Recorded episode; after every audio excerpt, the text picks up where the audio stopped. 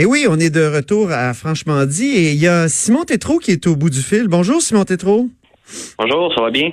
Ça va très bien et c'est à vous qu'il faut demander ça. Vous avez quand même été sauvé in extremis euh, d'une mort certaine, comme on écrivait dans le journal en fin de semaine. Alors, euh, bravo, c'est une belle, une belle histoire. Hein? C'est d'une greffe euh, cardiaque. Parlez-nous un peu de, de, ce qui a mené à cette greffe-là et, et, et, comment ça s'est passé?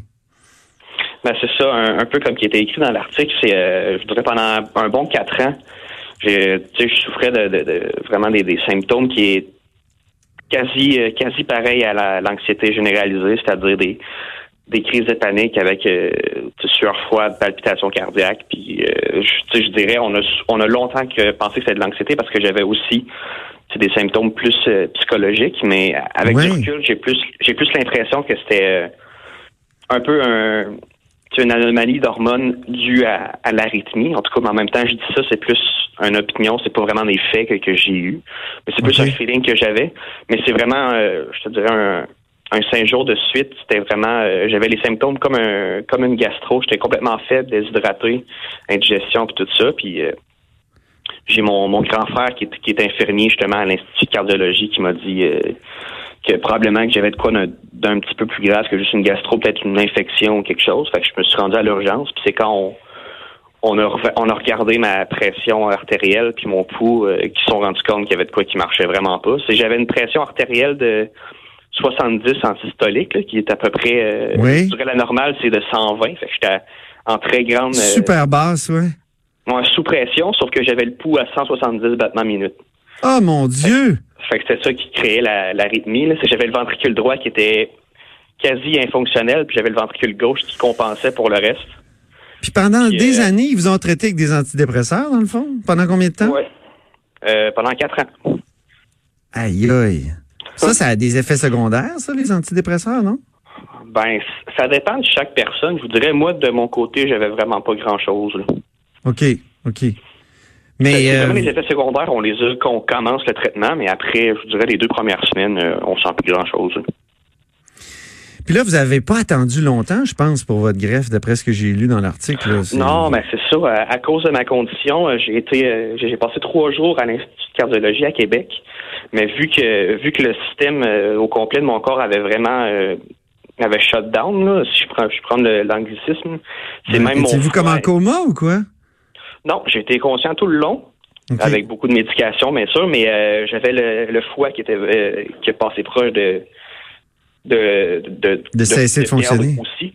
C'est ça. Ah, donc j'ai été euh, j'ai été transféré une semaine et demie de temps à Royal Victoria au CUSUM à Montréal. Mais avec les machines dont j'étais branché, les enzymes ont repris puis le foie il a été correct, heureusement, sinon ça aurait été ben possiblement une double greffe. Ah vu que j'avais une, vu que j'avais une condition vraiment critique à ce point-là, j'ai été mis sur la sur le, le grade de, de priorité sur la liste de, de dons d'organes assez rapidement, je vous dirais.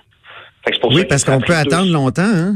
Il, y a, il, y a, du monde qui a, il y a des gens qui attendent assez longtemps, mais vous, euh, c'est quoi? C'est le lendemain de votre 24e anniversaire que vous l'avez reçu, euh, votre cœur? Oui, exactement. je me suis pointé à, à l'hôpital le 13 mai, puis deux semaines plus tard, le, 26 mai, euh, on m'a annoncé que j'avais ma chirurgie le soir même.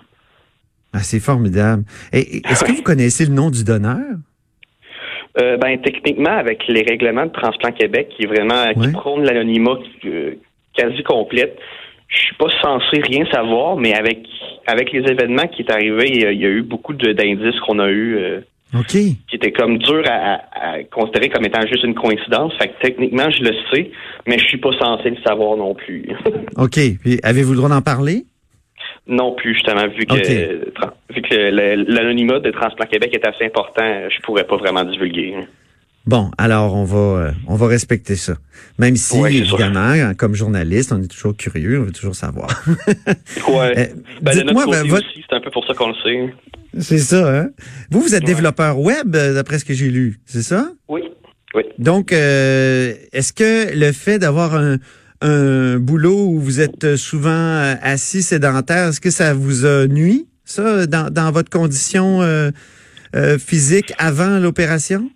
Non, pas du tout, parce que les médecins m'ont expliqué que le, la condition que j'avais, la dysplasie du ventricule droit, c'est de quoi de c'est de quoi de congénital. Donc, c'est une malformation que tu nais avec ça. C'est dû pour arriver. Euh, la, la moyenne, c'est euh, à l'âge adulte, entre 20 et 40 ans que ça se manifeste. Dans ce cas-là, quand c'est quand c'est euh, diagnostiqué au bon moment, ça se traite par médication, dans le pire des cas par pacemaker. Mais moi, vu que je m'étais jamais rendu compte que c'était ça, puis qu'on n'a jamais décelé ça, ben moi, on s'en est rendu compte vraiment à la dernière minute. Mais euh, ça, ça c'est de quoi qu'on peut vraiment pas échapper. On peut seulement traiter. Mais aussitôt qu'on a la condition puis que le gène se manifeste, c'est euh, à vivre avec. Il y a peut-être des gens là actuellement qui pensent qu'ils font des dépressions puis qu'au fond ils sont atteints de dysplasie? je... Je vous dirais le c'est dur à dire parce que moi, la, la sorte de cardiomyopathie que j'avais, c'est un cas qui est vraiment très rare. Parce qu'il faut, premièrement, qu'on qu'on qu'on ait le gène dans notre code génétique. Puis ensuite, pour que ce gène-là se manifeste et crée la, la condition, il y a à peu près une chance sur 6000 que ça arrive. Ah bon? C'est un cas très, très, très rare. Et, et c'est justement cette maladie-là qui crée souvent le, la mort subite chez des, des athlètes. Donc des gens qui vont faire, on a vu là, dans les dernières années, des gens qui font un demi-marathon, un marathon, puis à un moment donné, même s'ils sont très en forme, euh, ils vont euh, ils vont tomber euh, au combat. C'est ça exactement, parce que vu qu'ils sont en forme, leur système nerveux est habitué d'être euh, d'être à l'effort et d'être essoufflé. Donc, c'est de cette façon-là qu'ils sont pas euh, qu'ils s'en rendent beaucoup moins compte. Puis euh, c'est justement, c'est mettons à l'effort quand le cœur pompe, mettons dans un dans un exercice qui demande beaucoup de, de, de cardiovascularité, ben c'est là que mettons que le, muscle du cœur est assez assez endommagé, que là il peut avoir un arrêt cardiaque subi. Puis là, dans, votre vie actuelle, vous, est-ce que vous êtes obligé de prendre des immunosuppresseurs là, pour éviter le rejet? Oui, au début, euh, au début de la, dans les premiers mois de la greffe, on est vraiment en, haute dose euh, d'anti-rejet, c'est-à-dire euh, après après la après la greffe, il y en a un qui est injecté directement intraveineux qui dure un mois de temps. Mais c'est vraiment plus que les mois avancent, surtout à l'externe quand on est sorti de l'hôpital, que le, le dosage diminue jusqu'à temps qu'il y ait un ajustement qui reste euh, qui reste euh, ben, que c'est la, dose que tu vas prendre tout le temps. Puis ça, c'est une médication qui se prend à vie. À vie, ah oui, c'est ça. Ouais. Est-ce qu'il y a des effets secondaires?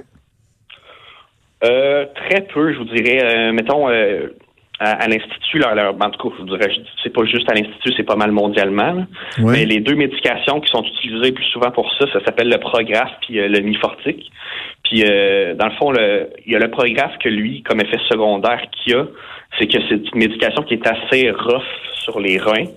Donc, je veux dire, au ah niveau de l'alimentation, c'est de s'hydrater bien puis pas trop consommer de sel. Puis il y a un peu de tremblement au niveau, euh, je vous dirais, mettons, au niveau des mains puis des doigts, mais ça, je vous dirais, plus que le dosage diminue, plus que ça vient, euh, plus que ça, l'effet diminue, puis à un moment donné, ça vient que tu t'en rends plus compte puis que tu vis avec, c'est, rien d'intense. C'est surtout dans les mhm. premiers mois, mais je vous dirais après, après les six premiers mois, euh, c'est pratiquement rien, c'est pratiquement rien, c'est pas grand-chose. Est-ce que, selon vous, euh, est-ce que ça devrait être automatique, les, les, dons d'organes? Parce que là, on, se pose tout le temps la question, là, je signe-tu ma carte, je signe-tu pas ma carte ou... Euh? Sans aucun doute. Oui, hein? Il y a, beaucoup d'États aux, euh, aux États-Unis, même si c'est pas le pays au complet, mais ça, je ne saurais pas vous confirmer, je sais pas trop. Mais il y a beaucoup justement de places que c'est comme ça. C'est quand aussitôt que tu es en vie, tu es né, tu es, tu es déjà sur une liste, puis si tu veux refuser, c'est là que tu signes quelque chose pour refuser. Sauf que d'un autre côté, seulement signer sa carte, c'est pas euh, c'est déjà une bonne étape, c'est la première étape à faire, mais c'est pas suffisant parce que comment que la loi fonctionne, puis je pense que c'est de même pas mal partout, c'est si, mettons, moi, j'ai ma carte de signer, mais que mes proches, ma famille, mes parents décident que eux, ils veulent pas que je donne mes organes, ah. ben, c'est eux qui ont la priorité. Donc là, ils pourraient ils pourraient décider. Fait qu'il y a un peu il y a un peu cette partie de la, loi qui, est encore une faille, mais en même temps, ça, j'ai l'impression que c'est de quoi qui va mm-hmm. que si ça va changer, ça va être dans bien longtemps. Donc ce qui est important, c'est de un signer sa carte, ça c'est sûr, mais c'est aussi euh, il y, a un, il y, a un, documentaire qui est passé sur, euh, je pense, Radio-Canada il y a pas longtemps, non, sur Télé-Québec, qui, mm-hmm. qui, expliquait aussi le fait que c'est vraiment l'éducation à la population sur l'importance, surtout comment qu'un nom d'organe se, se, déroule. pour les familles qui doivent décider si leurs défunts doivent donner ou non. C'est surtout Mhm. ça aussi qui, est, qui manque qui serait important. Ce serait les deux, les deux grandes parties. là. Bon, ben, on va on va réfléchir à ça. On va essayer de. Moi, je pense que ça devrait être un opting out plutôt qu'un opting in. Oui, On devrait c'est- c'est sans aucun doute. là. Euh, ça, exactement. Merci beaucoup, euh, Simon Tétrault, pour cet Ah, ça entretien. On, on vous souhaite bonne chance euh, puis bonne Yes. santé. Portez-vous Ça fait bien. vraiment plaisir. Merci, Merci beaucoup. là. Yes. Bien. Maude, euh, toi Oui. aussi, tu as 24 ans? Ben oui, ça m'a fait comme tout drôle. On dirait que ça me fait ça. réaliser que tu sais faut puis je le fais pas, je le fais peut-être pas assez puis tu sais si je me fie à d'autres personnes de mon entourage, peut-être que on dirait on est jeune, on est tout correct, on est bon pour un bout. Mais tu sais les signes les signaux que nous envoie notre corps, ben des fois faut les écouter. Puis c'est ça qui fait en sorte que justement comme Simon trop juste au bon moment, on est capable de comme se rattraper puis de déjouer un peu le destin, tu sais, parce que c'est un, un peu ça, là, c'est une condition de santé qui euh, laissait présager que ben ça allait, ça allait se terminer. Puis finalement, tu sais, pris au bon moment, ça change absolument tout. Tu sais, une chance qui s'est rendue Ça à fait, l'hôpital. ça fait juste 51 ans qu'on fait des greffes euh, du cœur. Ah oui. Euh, La première, c'est en 1968, là, tu vois. C'est comme mon âge, ça, 51 ans. Puis, euh, hey, 181 cœurs par année euh, au Canada. Au sont Canada? transplantés, ouais, en 2018. Puis l'organe qui est le plus transplanté, c'est le rein. 1720. Oui. Alors, Michael Labranche, no- notre euh, gentil recherchiste, m'a sorti ces chiffres-là tantôt. Puis je trouve ça euh, intéressant. Puis c'est une belle avancée de, de la science, en tout cas. C'est Ouais. fascinant de Puis voir le ça. débat sur le opting in, opting out pour la carte de, du don d'organes, là, c'est, Oui. Moi, je pense qu'on le ramènera jamais assez souvent. faut en parler plus souvent, puis c'est comme ça que la conversation, Ben- depuis les dernières années, la conversation, Oui. elle est là, puis tu sais, même à l'Assemblée nationale, là, si je me trompe pas, dans la dernière année, on en a beaucoup parlé, tu sais, même dans les derniers mois. Euh, donc, tu sais, si la conversation est ouverte, ben ça fait au moins, même si ça change pas, ça fait qu'on en parle. Puis qu'il y a des gens qui vont faire, Hey, mon Dieu, je, je- parler, est-ce euh, que je que je suis dedans, moi? Oui. On va en parler à Gaétan Barrette. Hey, on a des choses à y en parler à, C'est à M. Barrette. J'ajoute prêt, ça à la liste de questions. OK.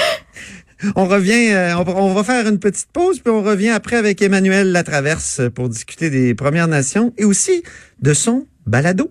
Vous écoutez Franchement dit. À venir sur Cube Radio. Cube Radio. Dès 12. On n'est pas obligé d'être d'accord avec Sophie Durocher. Cube Radio. Autrement dit. Et maintenant, autrement écouté.